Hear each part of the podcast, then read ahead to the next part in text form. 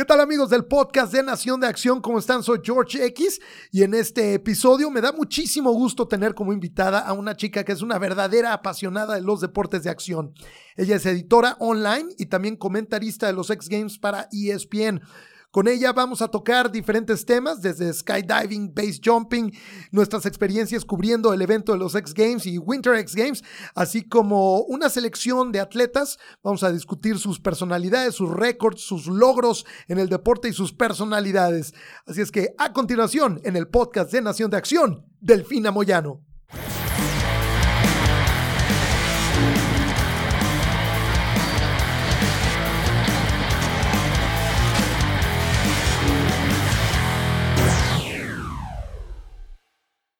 Muy bien, ya estamos, ya estamos en vivo, como si fueran los X Games del fin. ¿Cómo estás?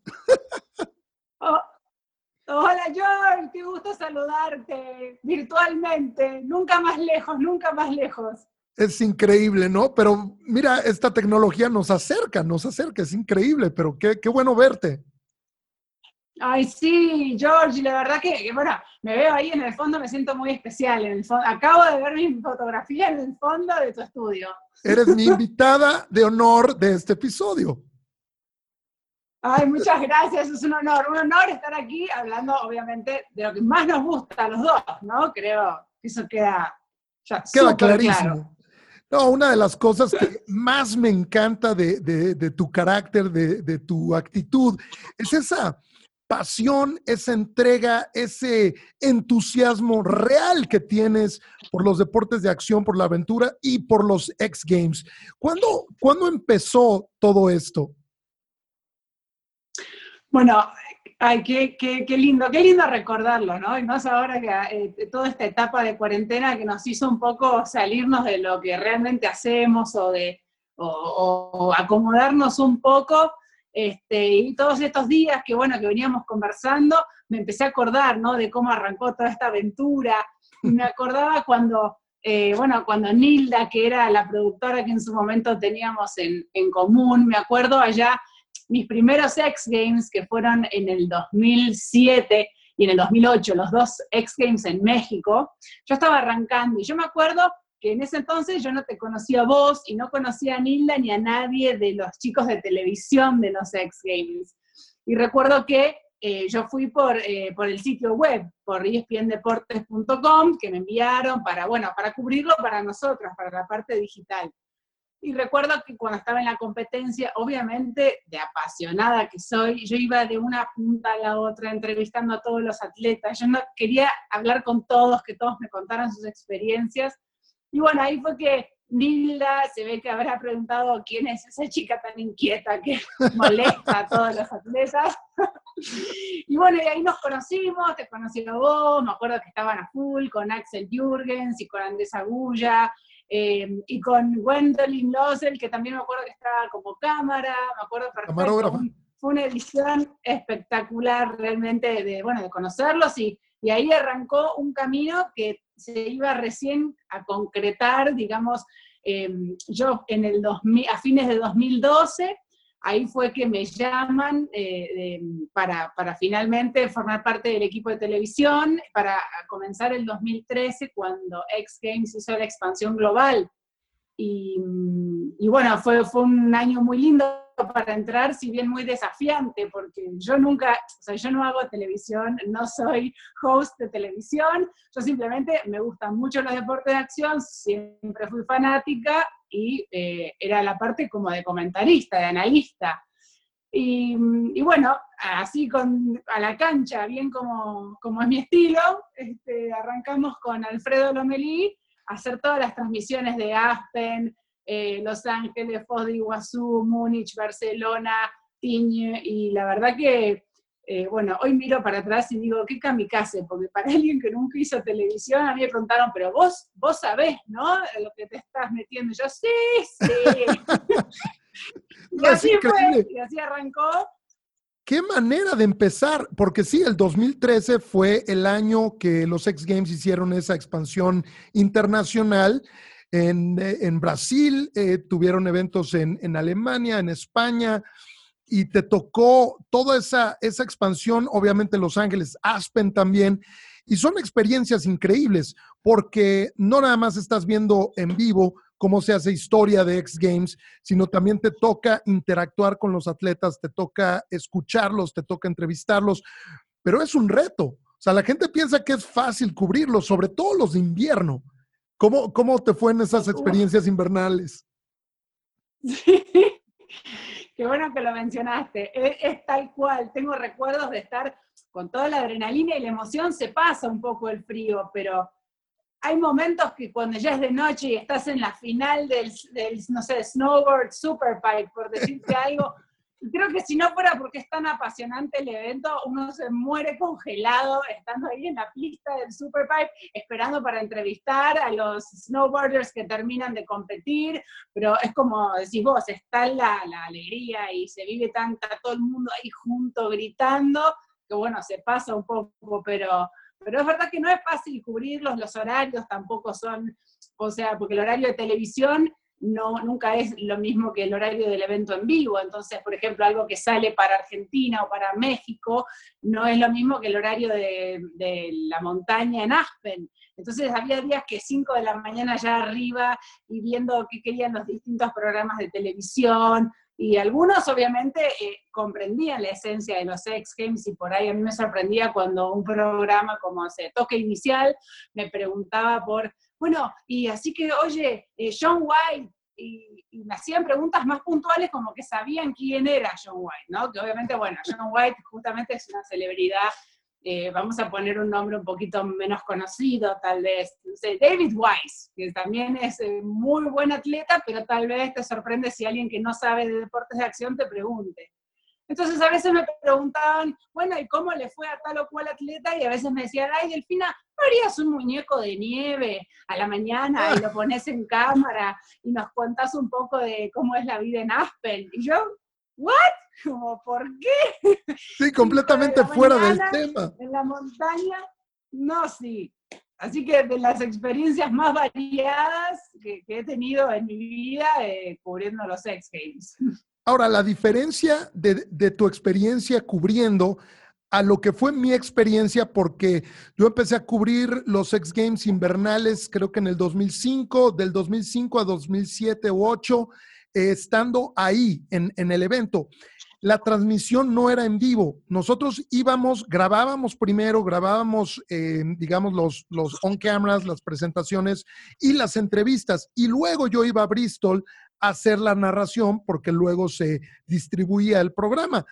El, reto para mí es que estaba brincando de un, un, em, lugar, o, sea, una pista o el super pipe a otro lado, completamente cruzando la montaña de Buttermilk, y luego no sabía qué había pasado, qué resultado. Entonces yo tenía que llegar, imagínate, llegarle eh, con el campeón y, me perdí toda la prueba porque estaba terminando de hacer la otra entrevista, luego corría del otro lado, tenía que preguntar. Es más, muchas veces al atleta, antes de la entrevista, le explicaba rápido, mira, esto es lo que sucedió, no, no creas que es falta de atención o falta de profesionalismo, pero esto Esto, ay, me decían, no, no, no, hice esto y esto, hasta me decían qué habían hecho para yo poderle hacer una entrevista inteligente al final. Pero en tu caso, no, estaban en vivo, ¿no? Estábamos en vivo, sí, sí. Eh, todo lo que salía eh, para los distintos programas era en vivo o para Sports Center y la transmisión también era, con, el con el Global Feed. Entonces, cuando salía eh, la transmisión de Estados Unidos, de doméstico, en vivo, nosotros íbamos con las mismas imágenes, pero bueno, estábamos Alfredo y yo en cámara. Entonces, también el reto de ese, ¿no? Era como, nosotros nunca, nunca decíamos qué hacer o cómo hacer. Era simplemente, chicos, salimos a copiar esto en 3, 2, 1, vamos al aire. Así que eh, eso también fue, eh, fue muy, muy entretenido. Y bueno, por suerte también eh, tuve a un compañero que él sí, digamos, venía del, del, rubro, digamos, de ser host y tenía muy claro eso de cómo abrir un programa, cómo cerrar, cómo hablar con la audiencia. Entonces se hacía realmente muy, muy ameno. Y yo me enfocaba bien en la parte de bueno, qué pasó en la competencia, quiénes son los atletas, qué hicieron de llamativo, este, pero fueron años apasionantes y bueno, ahora obviamente no hablo en pasado porque obviamente esto va a seguir, pero con esta pausa obviamente quedamos ahí, ¿no? Digamos, a la espera de la reanudación de, los X Games, tanto de verano como de invierno, pero, pero sí, es una, eh, yo creo que alguien que nunca haya, ni hablar de si nunca los vieron por televisión, o sea, eh, para mí, cuando la gente dice, ay, los X Games, ¿qué son? Digo, mm, no importa si te gusta o no el deporte de acción en sí, no importa si te gusta el motocross o el snowboard, es un espectáculo porque es la música, las luces, eh, los, los trucos que se dan de por sí, o sea, no, no, no es necesario tal vez entender mucho para disfrutarlo. Obviamente, para entender hay que saber porque a diferencia de otros deportes no se capta así nomás por verlo, hay que tener un cierto estudio, una profundización en el tema, y creo que obviamente lo más fácil eh, para llegar a comprender es practicar uno mismo, ¿no? Este tipo de deportes, para realmente saber de qué estamos hablando. Claro, no, yo, yo recuerdo la primera vez que cubrí unos X Games en el 2004 y entré al Staples Center para la competencia de Best Trick de motocross y, escuché el, rugir de, los motores, o sea, ver a los riders calentando, te juro que sentí algo en el estómago, o sea, dije, esto está impresionante. o estar en la base de, la mega rampa, ahí donde estaba calentando Tony Hawk y Danny Way. O sea, no, lo podía creer. Y estar en el no, Super me eso, George.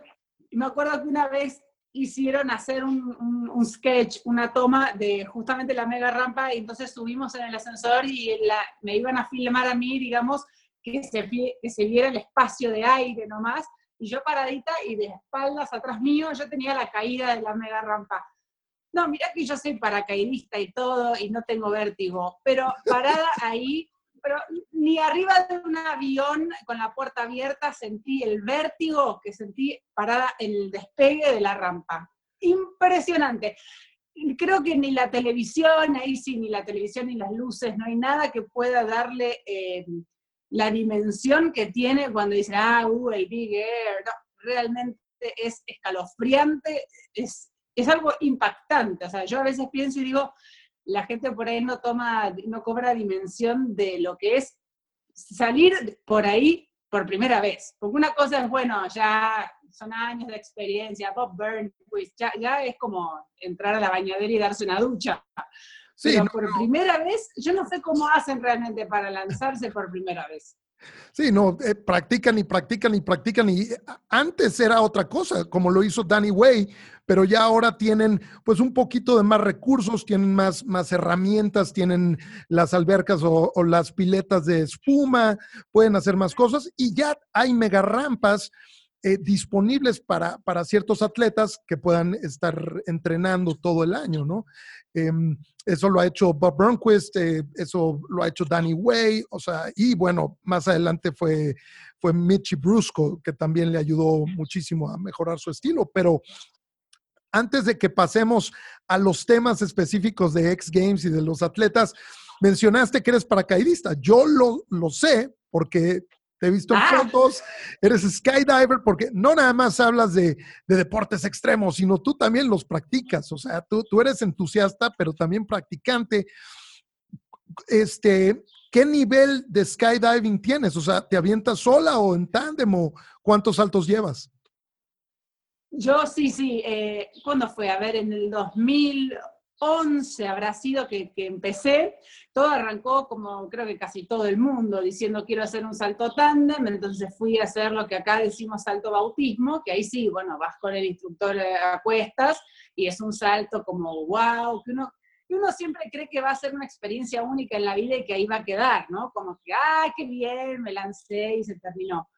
Pero eh, justo donde yo me fui a, a saltar, que es en Chascomús, acá en Argentina, había un grupo de chicas y chicos, ambos, que muy entusiastas del paracaidismo deportivo, o sea, que ellos lo practicaban como un deporte fin de semana tras fin de semana. Y yo decía, me, parecía una locura en ese momento decir, esta gente se tira de los aviones todos los fines de semana por gusto, o sea, cuando uno va al crear y dice, ay, junté coraje, voy y lo hago. Eso que yo, o sea, hago surf, kitesurf, me he sumado al motocross, o sea, hago digamos, me animo a cualquier cosa. Pero acá dije, pero esto es solo todos los fines de semana. Y creo que para cualquiera, incluso que se quiera acercar al paracaidismo, es mucho más, eh, bueno, esto puede igual llegar a tomar años de, conversación, pero digo, es mucho más temeroso lo que parece que lo que realmente es, porque no es que uno llega, cuando yo decidí finalmente hacer el curso para saltar sola, que es lo que hago hoy, eh, es mucho tiempo de, de, teoría en tierra, de asimilar el equipo, ver otras cosas, ver a otros paracaidistas aterrizar. O sea, no es que desde el salto bautismo al primer salto hay un fin de semana de por medio, es mucha, mucha parte psicológica también de, preparación. Y, y, bueno, a mí se me dio que justo los instructores eh, que estaban en el club eran gente muy que sabía explicar de una forma muy, muy sensible, cosa de que uno dijera, bueno, me animo, eh, voy probando y desde el salto, digamos que es eh, el salto bautismo, al primer salto solo, realmente solo con el equipo y uno, hay como cinco saltos en el medio. El primer salto solo, uno sale del avión con, los dos, con dos instructores que te agarran uno de cada brazo y te sueltan únicamente al momento de abrir el paracaídas y uno va con una, en el casco, uno lleva una radio y el instructor, imagínate, uno lleva una, el, principiante lleva una vela tan, tan, tan grande que vas tan despacio que cuando vos recién abrís la vela a los 10 segundos, el instructor ya está en tierra, ¿eh? el instructor oh, que venía volando con vos, ya está en tierra indicándote, bien Delfina, ahora giramos a la derecha, giramos a la izquierda, a ese nivel de, de la diferencia en competición o diferencia de, de tal, de, de práctica que puede haber deportiva. Hay velas que son un pañuelo, o sea, que abrís tu vela y volás en tiempo récord a tierra, y hay velas que son para principiantes, que era como comencé yo, es una vela que cuando se abre, uno siente que no va a aterrizar nunca porque vas volando. Entonces, hay un trayecto muy, muy em, como digitado. Después hay otro salto con un instructor, después de vuelta con un instructor y recién al quinto salto uno va solo solo. Pero con radio vas como hasta los 15 saltos. Entonces, la parte de caída libre, em, que es, digamos, la parte donde ellos, en estos, en estos saltos donde uno va agarrado de esos instructores, ellos te hacen comandos para ver si reaccionás en el aire, ¿no? Entonces, por ejemplo, te dicen reloj, a ver si vos mirás el altímetro, o si uno se queda choqueado en el aire. Pero bueno, es, un mundo, es un mundo distinto y a la vez similar, no, pero es fascinante. bueno, hablábamos de Michi Busco. Michi Busco es ávido paracaidista, tiene arriba de mil saltos. Él oh, no sabía. mucho después que yo y tiene más saltos que yo ahora. Oh, wow, no sabía, no sabía. Y, en lo que estoy muy de acuerdo contigo que a, pesar de lo extremo de la actividad, o sea que estás prácticamente saltando de un avión a 10 mil o 12 mil pies de altura, es bastante seguro el skydiving. O sea, la gente va a decir, estás loco, pero no, bien planeado con el equipo es muy seguro, o sea, yendo con gente experimentada. Lo que sí creo que sea mucho más arriesgado es el base jumping, ¿no? Sea, el, salto base es otra mismo te dicen los paracaidistas. Los paracaidistas mismos te dicen, base jumping es otro deporte, o sea, no es, eh, o sea, obviamente cae dentro del ala del paracaidismo, pero em, hay muchos paracaidistas como que tienen, eh, que están pro y contra de lo que es el base jumping. Hay muchos paracaidistas que piensan que es como jugar con la, con la vida, digamos, estar muy al límite, porque es real que es un tiempo muy corto donde hay que estar con los sentidos, pero súper, súper atentos y, y, donde el margen ahí no solo es humano, sino que también los factores de ambientales pueden hacer que salgan las cosas muy mal. Entonces, no es, digamos, yo como paracaidista, sabiendo lo que es el riesgo calculado, porque, bueno, nuestro amigo Travis Pastrana sabe mucho de lo que es el riesgo calculado, oh, eh, y es como decís vos, George, em, todos los deportes de acción, o sea, hay gente que cree, ah, ¿por qué hace esto? Es un loco de la guerra, porque mirá, se tira de aviones o salta de esta de, este, de esta rampa. Y la realidad es que toda esta gente que pertenece al mundo del deporte de acción en general, es mucho más consciente que cualquiera que sale a entrenar en la cinta o a jugar al fútbol, porque justamente nadie en su sano juicio se tira de un avión sin saber lo que está haciendo, a menos que sea un suicida, ¿no? Pero digo, en general, eh, la gente que se acerca a estos deportes se despierta muy temprano en la mañana, no es que uno dice, ay, ¿cuántos saltos hiciste en el fin de semana? 20. No, es todo el día, es, es, el trayecto en el auto hasta el club, pensando, masticando, cómo voy a hacer mi salto, cómo me voy a preparar. Eh, son un montón de cosas y lo mismo en todos los deportes. Y no es una cosa frenética de agarrar la moto, y, no, al contrario, los deportes de acción tienen mucho más eh, físicos y, personas, eh, digamos, matemáticas trabajando en cada ángulo y cada perspectiva que en cualquier deporte, digamos, de lo que es el mainstream, por decirlo una cosa, claro. lo que es tradicional. No, y, y hablando de tomar a otro nivel, o más bien llevar a otro nivel el skydiving o el base jumping, pues un ejemplo muy claro fue lo que hizo el austriaco Felix Baumgartner, ¿no? En el 2012, con el proyecto Stratos, cuando saltó, hizo un base jump desde la estratosfera, o sea, desde la estratosfera, donde alcanzó una velocidad de más de 1.300 kilómetros por hora, eh, que es match 1.25, algo así. O sea, rompió la barrera del sonido, rompió obviamente récords y todo, pero lo logró. O sea, perdió momentáneamente el conocimiento, pero lo logró. Llegó a salvo a tierra y pues, fue el primer evento que yo vi en vivo por YouTube. No sé si te acuerdas que Red Bull lo, lo pasó en vivo. Me acuerdo perfecto, George. Me acuerdo estar sentada en casa de mis padres con la computadora prendida viéndolo, porque aparte no es que fue fueron meses y años, no, años, como dos años de planeamiento de Red Bull. Por eso, cuando uno pone hoy y si quiere buscar en, internet para informarse un poco sobre el proyecto Stratos, había notas que hablaban sobre el equipamiento, sobre desde las zapatillas, la cámara de oxígeno, el casco. O sea, era tal la preparación. Igualmente, no, no, no hay mérito para quitar alguno, porque realmente hay que estar, pero hay que ser como, ¡uh! De estar en otro planeta, en, otra, en, otra, en otro estado mental, para sobrellevar toda la parte psicológica, eh, según como lo veo yo, ¿no? Porque no es solamente el salto, es el momento en que, me acuerdo, él está en una cápsula chiquitita y se ven sus patitas y de repente hace y salta y ya está. Bueno, ese momento ya de por sí es una locura, porque es realmente saltar al vacío, vacío, vacío, sin saber si todo lo que se habló va a suceder bien o mal, la comunicación en tierra, olvídate, porque no. Recién, me acuerdo, después de tanto tiempo de vuelo había conexión.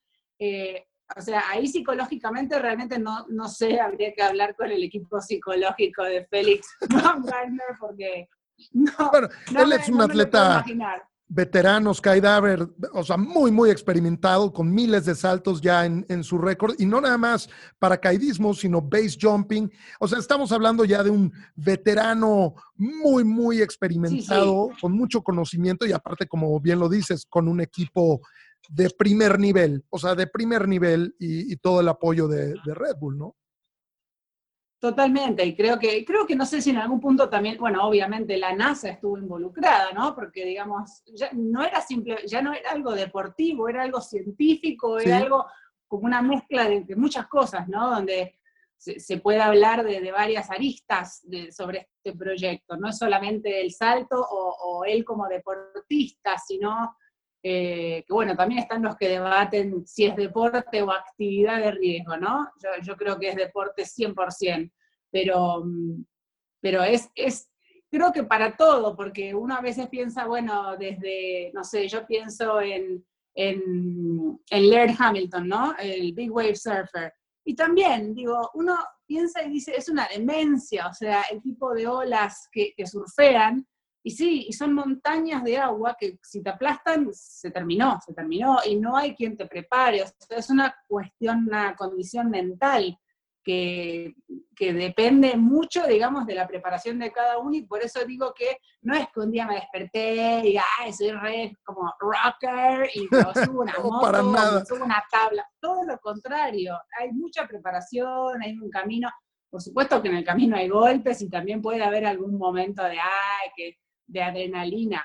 Pero en general, eh, eh, y creo que lo podemos decir los dos, ¿no? George, eh, todos los atletas de los X Games y en general del mundo de deporte de acción, hay mucha camaradería por esto. Saben que en cada cosa que realizan, más o menos, se juegan, no sé si la vida, pero una lesión. Entonces, al final del día es mucho más importante eh, el saber que sos parte de una comunidad que obviamente se empujan unos a otros, obviamente todo el mundo quiere ganar, a nadie le gusta perder, pero hay mucha camaradería y lo notas no solo entre ellos, sino que a la hora de ir a entrevistarlos, ¿viste? Uno puede ir a hablar con John White, Travis Pastrana, los más grandes del mundo de, los deportes de acción, y una humildad total y buena onda, y hey, sí, vení, hablemos. Y por ahí vas a una cancha de fútbol y querés hablar con, no vamos a dar nombres. claro, no, pero hay actitud. como superstars, ¿no? Claro. Como que están en otra onda. Sí, y esto realmente lo, lo empezó o más bien lo catapultó eh, el evento de los X Games. 1995 fue una nueva era para los deportes de acción que en algunos casos el skateboarding, el BMX, venían sufriendo de, momentos de baja de popularidad, baja de ventas de productos, de patinetas, de, skates, de tablas de surf, etc. Y los X Games ayudaron a, promover todos estos deportes y a darles ya una credibilidad, un estatus como deportes de alto rendimiento. Pero los Sex Games han evolucionado mucho, han cambiado. ¿Tú te acuerdas cuando eran los Extreme Games?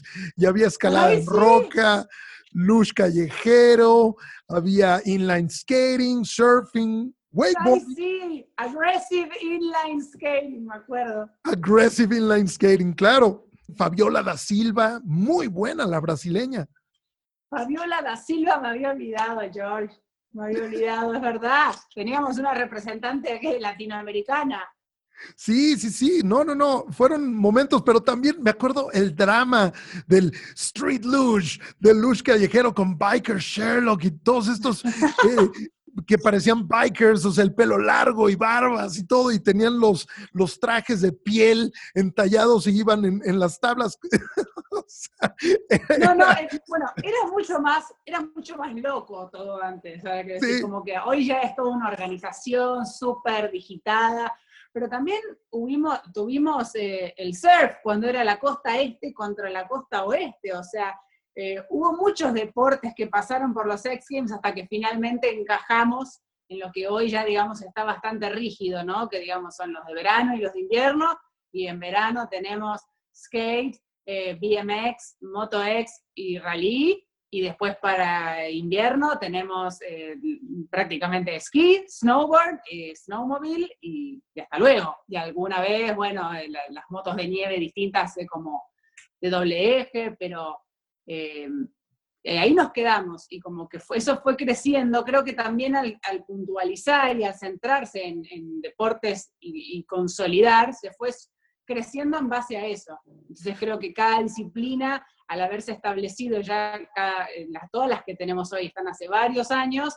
ya están como muy consolidadas, que también hace a que tengamos atletas cada vez más consolidados. Si bien obviamente, bueno, lo que conversábamos el otro día, que me dejó pensando, X Games, si bien es la competencia de deporte de acción por antonomasia en el mundo, todo el mundo, ay, los X Games, todos te dicen, eh, lamentablemente, o, no sé si como por prestigio, que es una competencia que es, solamente se puede participar por invitación. Entonces eso a veces deja de lado a muchos atletas eh, a nivel mundial que participan en otras competencias y unos, digamos, al ser un ávido, eh, digamos, entusiasta de los deportes de acción, ve que por otros lados también surgen atletas muy buenos que por ahí tardan en llegar al foco porque ahí sí tienen que llamar e invitarlos a competir, pero, sí, a veces, sin duda es el sueño de todo atleta. Claro, no nada más es eh, un concurso de habilidad atlética, sino a veces hasta un poco de popularidad, ¿no? O sea, que te conozcan los, los sponsors, que te conozca la industria, etcétera. Entonces, chicos con mucho talento en regiones un poco más remotas o con algunos escasos recursos, es más difícil llegar y eso no demerita su calidad, ¿no? Y, esa es una pena. Ojalá que pues se tomen medidas para empezar a tomar más en cuenta a estos chicos, ¿no? Que están en, en otras comunidades, pero que tienen mucho, mucho talento y madera para competir. Totalmente, George. Y creo que, bueno, creo que es un camino y que eventualmente, eh, digamos, va a llegar un momento en el que, no sé, ya, ya, bueno, ya Bob Burnquist está retirado, pero va a llegar un momento en que los Andy McDonald's y los Simon Tabrons y los Jamie Bestwick ya se vayan y necesitemos talento nuevo para reponer a los históricos de X Games. Y creo que va a ser el momento en algún punto de la historia abrir el juego y que sea, digamos, por clasificación o por eliminatoria, que digamos darle, ojalá, más que nada para, para que también lo que veamos en los X Games sea lo mejor de lo mejor por, por una cuestión de que el, que se quiso acercar estuvo a la posibilidad de estar ahí. Amigos, espero que estén disfrutando de este podcast. Antes de continuar con la entrevista, quería recordarles, si nos están viendo por YouTube, por favor inscríbanse al canal. Si pueden también denle like al video y compártanlo. Solo así vamos a crecer esta comunidad de deportes de acción de habla hispana. Por otro lado, si nos están escuchando a través de alguna plataforma de podcast como Spotify, Google o Apple Podcast, por favor inscríbanse también para que reciban automáticamente los nuevos episodios. Ahora sí, volvamos a la entrevista. Si una cosa generan los X Games son momentos históricos, o sea, constantemente hay récords, hay cosas que no se habían intentado, hay trucos súper creativos, hay personalidades muy carismáticas o diferentes, o sea, eso es algo que los X Games cada año nos, nos brindan, ¿no? Nos dan lo, lo que hace el evento muy, muy emocionante. Hicimos una lista como de atletas que pues de alguna forma te han marcado o que también em, te han impactado a lo largo de, pues, de todos estos años viendo los X Games, ¿no? Eh, vamos a empezar con Travis Pastrana. Travis Pastrana, ¿qué es lo que más te llama la atención de Travis? Sí, sí, Travis Pastrana, Loas, ¿no? O sea, obviamente uno habla de, uno habla de motocross y la primera figura creo que, se nos aparece a, bueno, a, la mayoría de los fanáticos de los X Games es Travis Pastrana. Y creo que eh, los que poco conocen de él van a decir, ah, sí, el primero que hizo el doble backflip, ¿no? Y como sin saber realmente tal vez lo que significa el doble backflip. Porque hoy ya, tal vez en la era del triple backflip, ¿no? Olvidamos que para llegar al doble backflip allá por 2006, cuando Travis Pastrana fue el primero en aterrizarlo en competencia en Los Ángeles, em, las condiciones eran totalmente improbables. Yo me acuerdo que estaba la madre de Travis Pastrana, y esto es a lo que refiero con momentos emocionantes, que lloraba y lloraba, pero no le lloraba a él como diciendo, por favor no lo haga, lloraba como diciendo, sé que no hay forma de parar a mi hijo y la rampa no es la adecuada, porque no era la rampa que no tenía, el super kicker no tenía la altura suficiente para el despegue del, de, de, obviamente para conseguir la altura suficiente como para hacer un doble backflip. Entonces, recuerdo que hubo todo un, planeamiento previo de hablar con la, gente de los X Games para que se pusiera una rampa que fuera apta, digamos, obviamente que a la vez no, no interfiriera con los trucos que otros atletas practican en sus casas o en sus rampas en, su backyard, pero que él pudiera hacer ese truco como que se venía hablando tanto que ya la gente iba al Staples Center para ver el doble backflip de Travis Pastrana, a ver si lo hacía. Entonces, recuerdo que era tal la tensión que se vivía, que si lo iba a hacer, que si no. Porque claro, Hoy que ya lo hizo y que lo repitió un millón de veces, uno lo ve y dice, ah, sí, el doble backflip. Pero cuando lo hizo por primera vez, era algo totalmente impensado, porque ahí, y acá sí hablamos de la física, la física es imposible, o sea, es como, como también es imposible hacer un front flip, y si uno lo piensa, es, es, la fuerza de gravedad va totalmente en contra, así como va en contra para hacer, para que la moto saliendo de una rampa gire en contra y vaya hacia adelante, también es imposible coordinar la altura del peso de la moto y del atleta para hacer dos giros completos. O sea, es una demencia. Y me acuerdo, lo aterriza y el Staples Center entero, pero como que se sentía la vibración y hasta los comentaristas se agarraban pelos, o sea, Salma Sequela que no paraba de abrazar a un compañero. Yo obviamente a, los X de 2006 fui de invitada, ni siquiera, ahí ya viste, yo te dije, los primeros míos fueron en el 2007, eh, yendo, digamos, ya como, como por ESPN.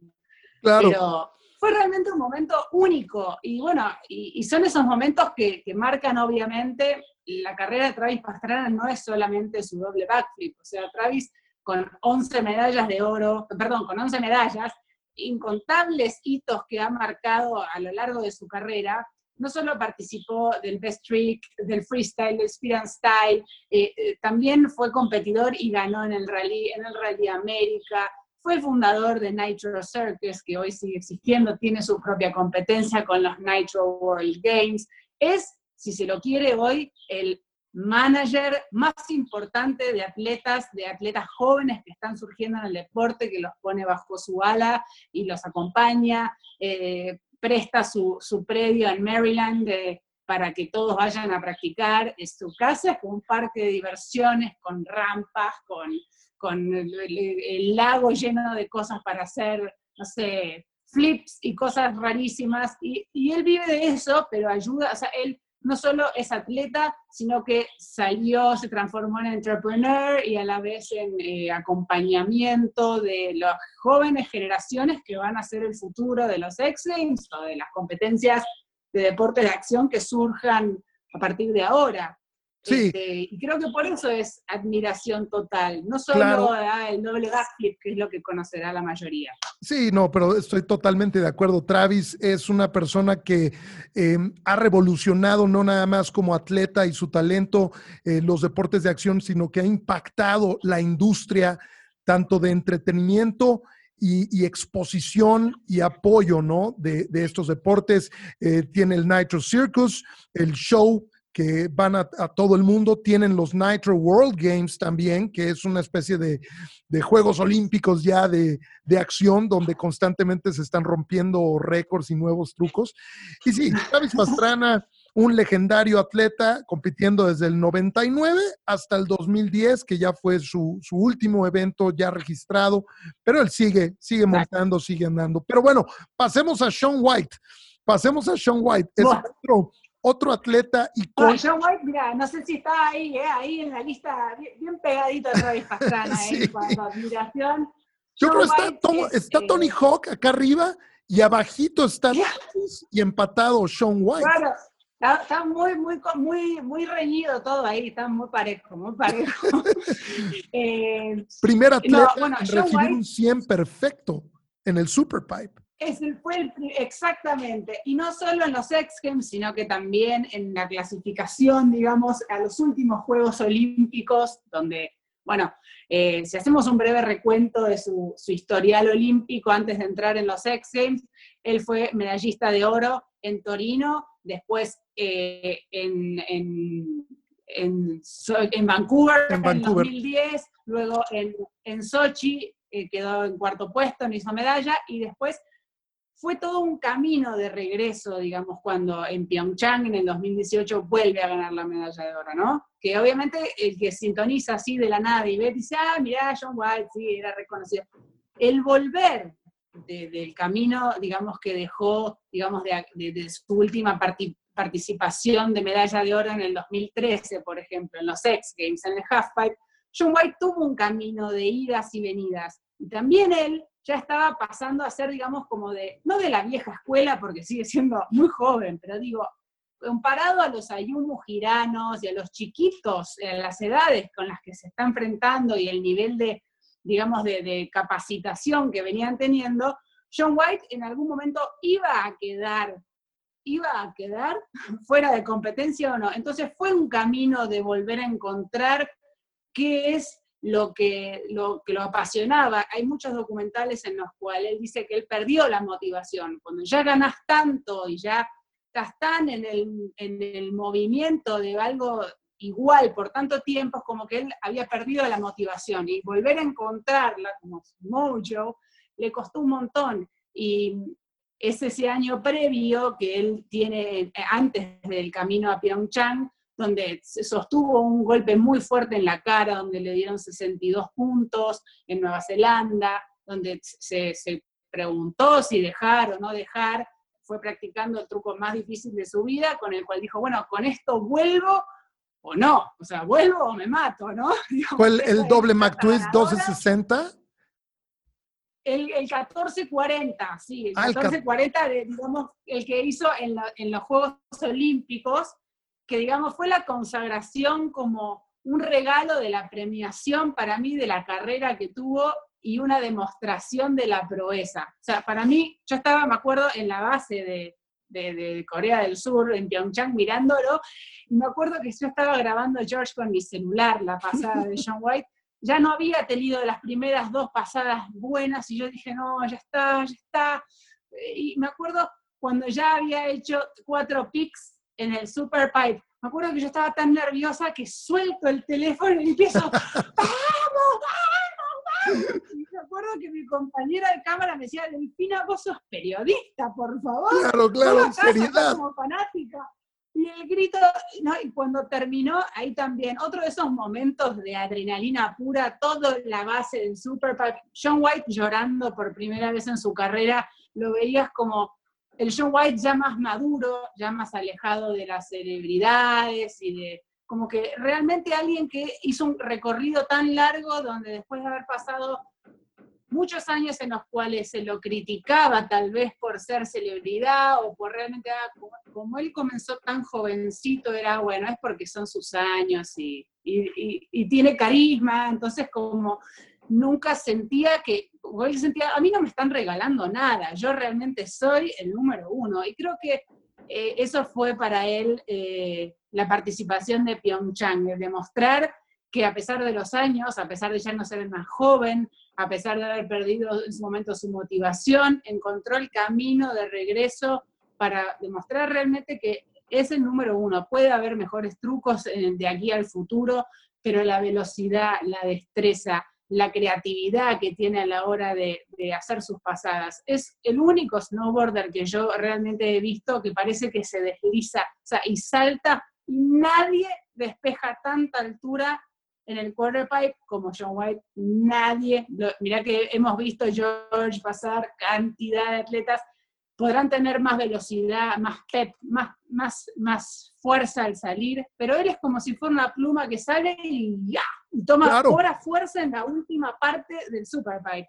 No, es impresionante. Creo que eso es lo que me gusta, la, historia de reivindicación que tuvo John White. Sí, una historia de regreso muy, muy difícil que, obtuvo y sobre todo, como mencionabas, todas las distracciones, el ser tan famoso, el recibir tanto dinero de patrocinadores, la atención, porque él sí trascendió el deporte, realmente se convirtió en una imagen internacional de videojuegos, de ropa, de, su imagen en cereales, o sea, en todos lados lo invitaban. Pues imagínate, 10 premios ESPYs, lo invitaban a los premios MTV, a todos lados, se convirtió en un rockstar y si eso habla del enfoque, de la dedicación y la pasión que tiene por el deporte. Pero bueno, hablando de altura, que es una de las cosas que te llamó la atención de, de Sean White, Kelly Clark la, la, reina de la altura en el Superpipe y la primera mujer en aterrizar un 1080 en el Superpipe. Eh, ganó la medalla de oro en el 2002 en los Juegos Olímpicos. Ella realmente marcó historia para los deportes de acción femeniles, invernales y del snowboarding.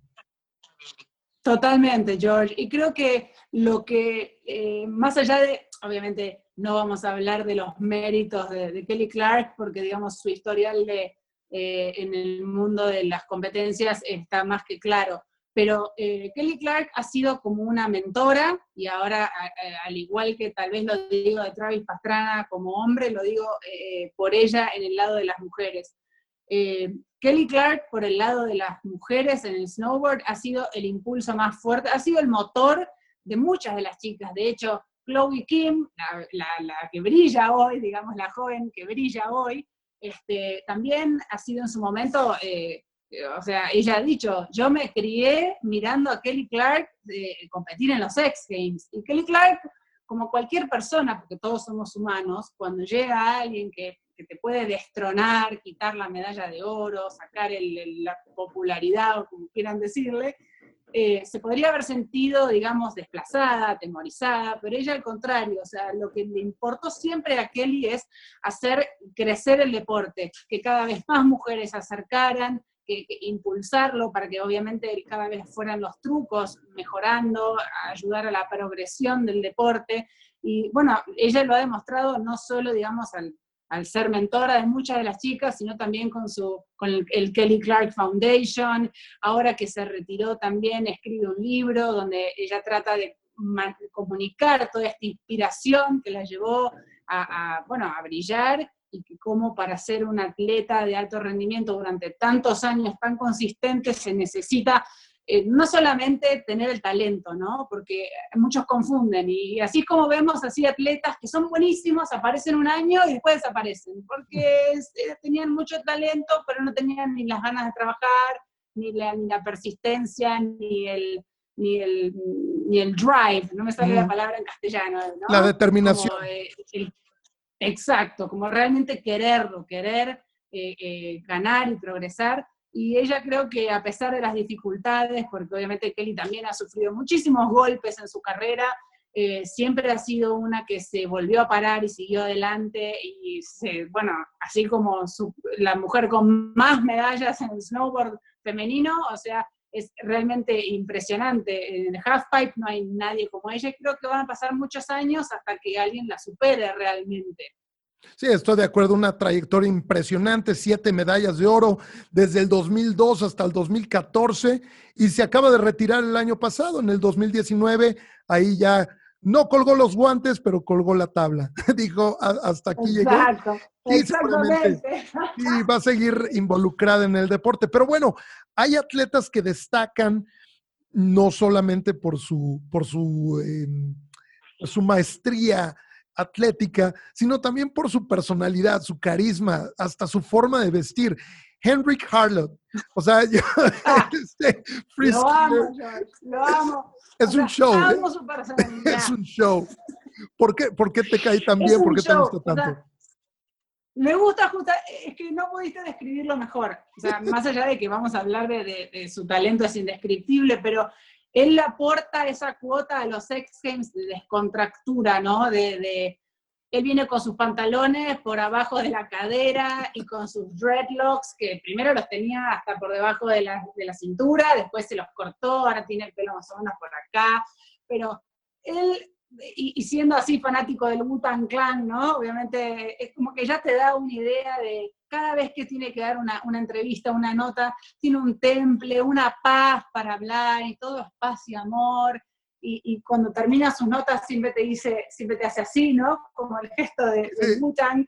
Y él tiene realmente un temple que uno dice, eh, qué loco, porque, y esto creo que calza con lo que hablamos de que para practicar deportes de acción justamente es todo lo opuesto a ser un loco, ah, sí, estar en la, en la cima del, del kicker, viste, empujando a tus compañeros con adrenalina. No, al contrario, serenidad, calma, eh, ¿no? Es algo que viene de adentro y es un talento explotado que obviamente eh, te das cuenta que tiene un talento sobrenatural porque recuerdo que en el año que X Games decide cambiar el formato de, cómo juzgar la competencia y que dice que tiene que haber obviamente un truco para cada lado, ¿no?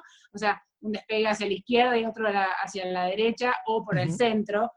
Y me acuerdo que él nunca había hecho trucos hacia la derecha, entonces su preocupación era, bueno, yo voy a tener un muy buen truco y después voy a hacer lo que pueda. Bueno, ganó la competencia, arrasó, eh, la primera vez que probaba el truco hacia la derecha, y, ese es el, tipo de talento natural del que hablo, ¿no? O sea, y Henry Carlo es uno de los que eh, es, conocido por eh, mostrar trucos nuevos en competencia, ¿no? Y no practicar, practicar, practicar, sino que realmente por ahí le surgió en el momento, creó algo en su cabeza y lo hace, y se lo crees, porque otro por ahí te dice, sí, no, eh, esto lo acabo de inventar, y por ahí lo practicó 100 millones de veces en su casa. A él se lo crees, porque es todo él, su temple así, eh, y, tiene una, un semblante muy, como muy cool, además de que tiene eh, la maravilla de tener unos despegues de nose butter, que uno por ahí los ve y dice, ay, mira cómo se despega de la rampa de costado, qué lindo. Hay que comprender el nivel de dificultad. Qué lindo, qué lindo no abarca al peligro de caer en el precipicio, justamente de, de, ir a riesgo de ir en contrafilo y caer de cabeza hacia el precipicio. Y él lo hace quedar como tan smooth que uno dice, ay, qué, qué estilístico, y por ahí no nota las diferencias con otros saltos de otros competidores, pero realmente en cuanto a estilo y creatividad, para mí no hay nadie que se le asemeje. Obviamente, no todo el mundo puede ganar todas las competencias porque a veces tenemos buenos días, malos días, un truco no salió mal, al otro justo le salió todo bien. Claro. para mí, Henry Carlo es el número uno. Pero a veces su, su personalidad y su autenticidad em, le cobran factura, porque en, en los eh, Olímpicos Invernales de Sochi eh, se le cayeron los pantalones, como estabas hablando en la clasificatoria, como siempre le gusta traer los pantalones como, como tipo hip hop, eh, completamente holgados, se le cayeron los pantalones en la ronda clasificatoria y por eso quedó fuera de la final, quedó en sexto lugar. Pero Un bueno, horror, George. eso Víctima habla de... de su propio estilo. Exacto. Víctima de su propio estilo. Pero bueno, sigamos con la lista. Daniel Ders, un BMX rider que realmente hizo historia para, para el BMX, para el deporte latinoamericano y también para los X Games, porque obtuvo una cantidad de medallas desde el 2007 en el parque, medallas de oro en el 2007, 8, 2010, 2011 y 2013. O sea que sus logros son, van más allá de, de la región de donde sea, ya es un, un logro internacional. Totalmente, George. Bueno, y es semi compadre Daniel Ders, por eso también siempre lo agregamos a la lista. Yo me he juntado varias veces con él en Buenos Aires, porque su padre, o sea, eh, él, él, nace y su padre al tiempo lo trae a, a, la Argentina, donde se crió mucho tiempo, y después se va para Estados Unidos. Entonces él cada tanto regresa porque tiene familia, amigos, eh, conocidos en Buenos Aires, entonces cada tanto cuando volvía, ahora ya hace rato que no lo veo por Buenos Aires, pero nos juntábamos, charlábamos, y realmente eh, eh, Daniel Ders es la mezcla especial de talento y humildad que uno puede conocer. Eh, como que te sentabas a hablar con él y él como que si no fuera consciente de que tiene cinco medallas de oro de X Games, eh, la medalla de oro de los Juegos Panamericanos en Lima, o sea, él es eh, un, un, innato total porque comenzó a, a andar en, en, en, bici creo que a los 12 años, o sea, realmente hay que, hay que arrancar a los 12 años para después tener el carrerón que tiene Daniel Ders, ¿no? Entonces, y se ha enfrentado a, a, a, los mejores del mundo y vos lo ves que es un, un, atleta que se esfuerza, es el primero en llegar, en practicar sus líneas todos los años. Me acuerdo con, con Freddy le preguntábamos, bueno, ¿y cómo ves el park de este año? Entonces él te podía hacer una descripción, pero detallada de las diferencias con el año pasado y el creador y las líneas, que esta pista es más veloz, es más lenta, se adapta a mis, a mis características o no eh, un estudioso de, de, del BMX y un apasionado que, nada, con mucho esfuerzo llegó a eh, su primera competencia, digamos, donde primero se hizo ver fue en el Tour y, a, y a, raíz del Tour después ahí se abrió a las demás competencias, fue invitado a los X Games y, y bueno, y ahí empezó a crecer y fue imparable, fue una máquina imparable.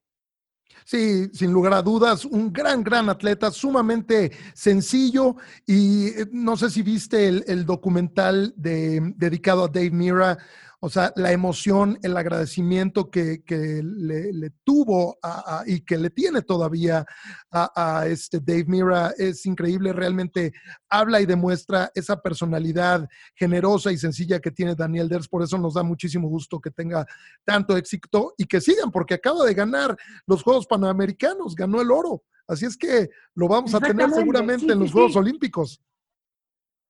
Ay, ojalá, George, ojalá y ver volver, volver eh, que, que Danny Ders vuelva a brillar es una de las promesas latinoamericanas más lindas que puede haber, porque realmente es uno de los que más eh, se ha esforzado y los que sigue eh, minuto a minuto, ¿no? Como que eh, vos hablas con él y dices, no, ahora estoy viajando por Europa, estoy grabando un video, voy a competir en tal o cual competencia, como que no para nunca, realmente es un apasionado de lo que hace y con mucho esfuerzo, porque vos y yo sabemos, George, que para los atletas latinoamericanos a veces no es tan fácil como para, como se da en los países del primer mundo, por decirlo de una forma, ¿no? Donde los recursos, los, patrocinios están mucho más al alcance de la mano. Es cierto. Una de las cosas, eh, Delphi, que tienen los X Games es que han servido como una plataforma también para las mujeres. Eh, anteriormente, no sé, yo creo los primeros años de X Games, pues, veíamos la mayoría eran hombres, hombres, hombres, sobre todo en las transmisiones que, veía el público, ¿no? A veces habían algunas competencias que eran nada más eh, highlights o pequeños resúmenes para mujeres y eventualmente las mujeres dijeron, ¿sabes qué? Pues eh, no es justo. Estamos creciendo de nivel, tenemos muy buenas atletas, muy buenas representantes. Danos el tiempo, danos la exposición. Y poco a poco fueron ganando terreno. Así es que yo creo, hay muchas mujeres que podemos mencionar. Ya habíamos mencionado a Fabiola da Silva en aquella época, a principios de los 2000. Ahorita, pues un ícono es eh, Leticia Buffoni, por ejemplo. Pero tenemos a snowboarders como Jamie Anderson, por ejemplo doble campeona olímpica y multimedallista de X Games. No, Jamie Anderson, aparte, eh, es, como el paralelismo de, digamos, entre el slopestyle y el halfpipe, con Kelly Clark por el halfpipe y Jamie Anderson en el slopestyle, la misma consistencia, la misma metodología de trabajo, eh, una capacidad eh, impresionante de trabajo. Vos la ves a Jamie Anderson y siempre es súper buena onda. Vos, bueno, el quien la sigue en las redes puede ver que ella practica yoga y con su novio Tyler Nicholson, que bueno, también, o sea, ha habido competidor de los X Games. Tienen una Colorado, vida fabulosa y se van a Burning Man y son muy como chill out y, súper buena onda y ella eh, eh, lleva una dieta muy balanceada y como que es muy espiritual y después la ves a la hora de competir y es una máquina asesina. O sea, no por, porque es súper buena onda con todas las competidoras, pero es metódica, creativa y sabe lo que se necesita para ganar. Jamie Anderson, o sea, ha sabido reinventarse, eh, digamos, si bien nunca perdió una medalla menos que la plata en los últimos quién sabe cuántos años, o sea, ha sabido volver al oro a pesar de que cada tanto aparecía algún atleta que amenazaba con destronarla. Jamie Anderson año tras año se va reinventando. O sea, bueno, y, la última competencia, listo, la ganó ella, como para decir, a pesar de la edad, a pesar de todo, ella eh, es esto, su metodología de trabajo y su talento combinado con un carisma impresionante que la hace ser una persona muy que, uno tiene ganas de charlar con ella y de entrevistarla porque tiene mucho más para contar más allá de su carrera profesional. Claro, no, y hay muchas snowboarders que podemos mencionar, como Gretchen Blayler en el, en el Superpipe, también está Tora Bright, la australiana, em, pues tantas. En el snowboarder cross, Lindsay Jacobellis. O sea. Ay, Lindsay Jacobellis, por favor. ¿De acuerdo? sí uno a veces se olvida porque tal vez no es de la, el, el, Snowboarder X, tal vez no es la competencia, digamos, que más estelaridad o está en el prime time a veces, pero es impresionante la consistencia que ha tenido a lo largo de los años. Y sí, también es una de las mujeres con más, y también eh, a nivel olímpico, o sea, es imparable, es una máquina. Y aparte, bueno, vamos a hablar de que hay un plantel femenino muy bello, ¿no? En los ex, oh, todos los muchachos que estén mirando, atractivo visual total. otra forma de, acercarlos. Claro, no, totalmente. Y aparte, con el look que traen, sus gorritas y, los gogles y todo, o sea, es, el cuadro Toda la onda. Toda la onda. Y bueno, otra máquina del Big Air es Anna Gasser, esta austriaca, campeona olímpica del 2018 en el Big Air, pero también es buena en el slopestyle, porque en los X Games ha tenido medalla de oro también, ¿no? Exactamente. Y no, bueno, creo que también, eh, ¿no? Si bien ella es de la nueva escuela, obviamente, de las chicas que están eh, surgiendo hace pocos años, no es poca cosa, ella es una eh, ¿cómo se puede decir? Innovadora, como que por impulso, innovadora por impulso. Y ella fue la primera en aterrizar un triple en el Big Air, que es algo que si nos remontamos a, no te digo 10 años atrás, pero si nos vamos 5 años atrás, era algo impensado, o sea, una demencia absoluta, nadie hubiera dicho que las mujeres eh, para el 2019 iban a estar aterrizando un triple en el Big Air. Entonces a eso me refiero y por eso la pongo en la lista, porque a nivel progresión y, el por qué los X Games también cada vez, las competencias en general se empiezan a tomar más en serio la presentación femenina, es porque han demostrado a través de videos en otras competencias, ¿viste? Porque esto es así, sube un video en su Instagram que aterrizó un triple y se viraliza y después X Games quiere obviamente tener toda esa atención para sí. Entonces eh, se retroalimentan, pero lo de Ana Gasser es, es, impresionante, es la destreza plástica que ella tiene también, uno puede ver, eh, eh, creo que practica yoga hace muchos años y a mí me causa gracia, porque yo a veces estoy así mirando Instagram y de repente aparecen unas cosas rarísimas que hace, unas piruetas que uno dice, la chica está loca, o sea, pero loca en serio. Y, y uno dice, nunca crees que vas a, ser capaz de decirlo después de haber visto tanta cosa. Pero realmente, eh, eh, por eso digo que es eh, como innovadora por impulso, porque lo que le aparece en el momento va y lo, y lo trata de hacer. No, es increíble. Y no hace muchos años, este Mark McMorris lanzó el primer triple cork 1440 y era obviamente la nueva revolución del snowboarding de slopestyle y de big air en, la rama de hombres. Y ahí está Anna Gasser después ah, haciendo la misma, digamos, la misma hazaña. Pero bueno, pasando a una nota pues triste, bastante triste, lo que demuestra el riesgo eh, lo, la, parte peligrosa, digamos, de estos deportes, lo que demuestra que no están jugando estos chicos, que aunque a veces por su carácter o su personalidad parece que pues están jugando, no están jugando, eh, lo, toman muy en serio a nivel deportivo, pues fue lo que pasó con Sarah Burke, esta chica esquiadora freestyler canadiense eh, de Superpipe, especialista en el Superpipe, que fue cinco veces eh, campeona de, X Games, eh, pues falleció eh, trágicamente a causa de un accidente que tuvo en prácticas en el 2012 en Park City Mountain Resort, ahí en, en Utah. Pero ella dejó huella en el deporte y fuera del deporte también. Totalmente, George, pero y por eso la puse en la lista, porque sabía que íbamos a hablar sobre las mujeres, la progresión del deporte, y el otro día mirando un video, y es tan cierto lo que dice una, compañera cuando dice, si sos mujer y, y practicás el eh, ski freestyle a nivel competitivo, le debes todo a Sarah Burke. Y es real, o sea, es real porque ella fue la primera, o sea, la primera impulsora real de que los X Games y que los Juegos Olímpicos incluyeran la disciplina en su, para las mujeres. O sea, X Games, cuando finalmente en el 2009 incluye la disciplina para las mujeres, se lo debe pura y exclusivamente a la campaña feroz que hizo Sarah Burke con su personalidad y su sonrisa, y que era avasallante y, y se llevaba el mundo por delante. Bueno, fue gracias a todo su trabajo que los X Games finalmente metieron la competencia y ella cuando muere en el 2012 en este accidente traumático, que no muere en el accidente en sí, sino que muere por lesiones, eh, digamos que no se, o sea, sostuvo lesiones en el cerebro que eran irreversibles y se dieron cuenta cuando recién llegó al hospital y a los 10 días falleció.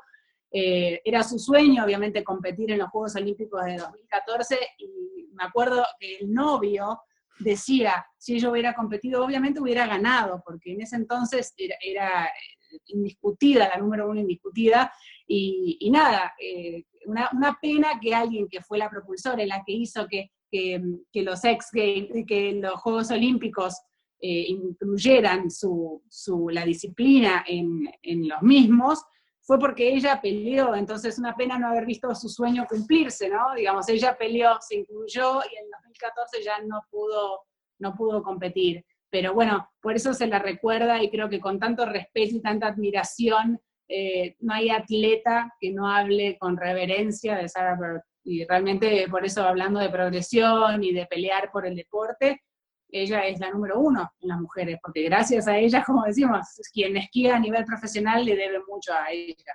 Totalmente. Y curiosamente, eh, fue en el mismo Superpipe donde Kevin Pierce también sufrió ese, eh, esa lesión tan grave. Eh, creo que fue en el mismo. Exactamente.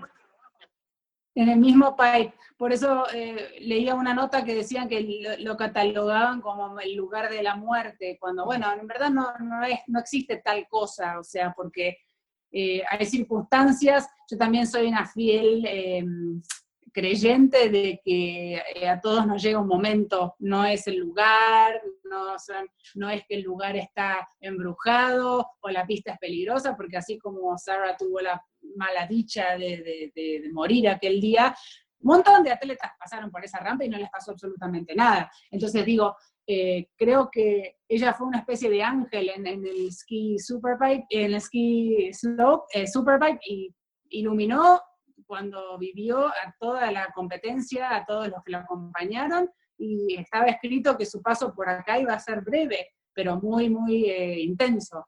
Sí, yo recuerdo todavía, eh, me tocó hacer un Xcast, que era una como transmisión eh, en, línea. Como un podcast. como un podcast, como un podcast, pero ahí en, en, el, en locación.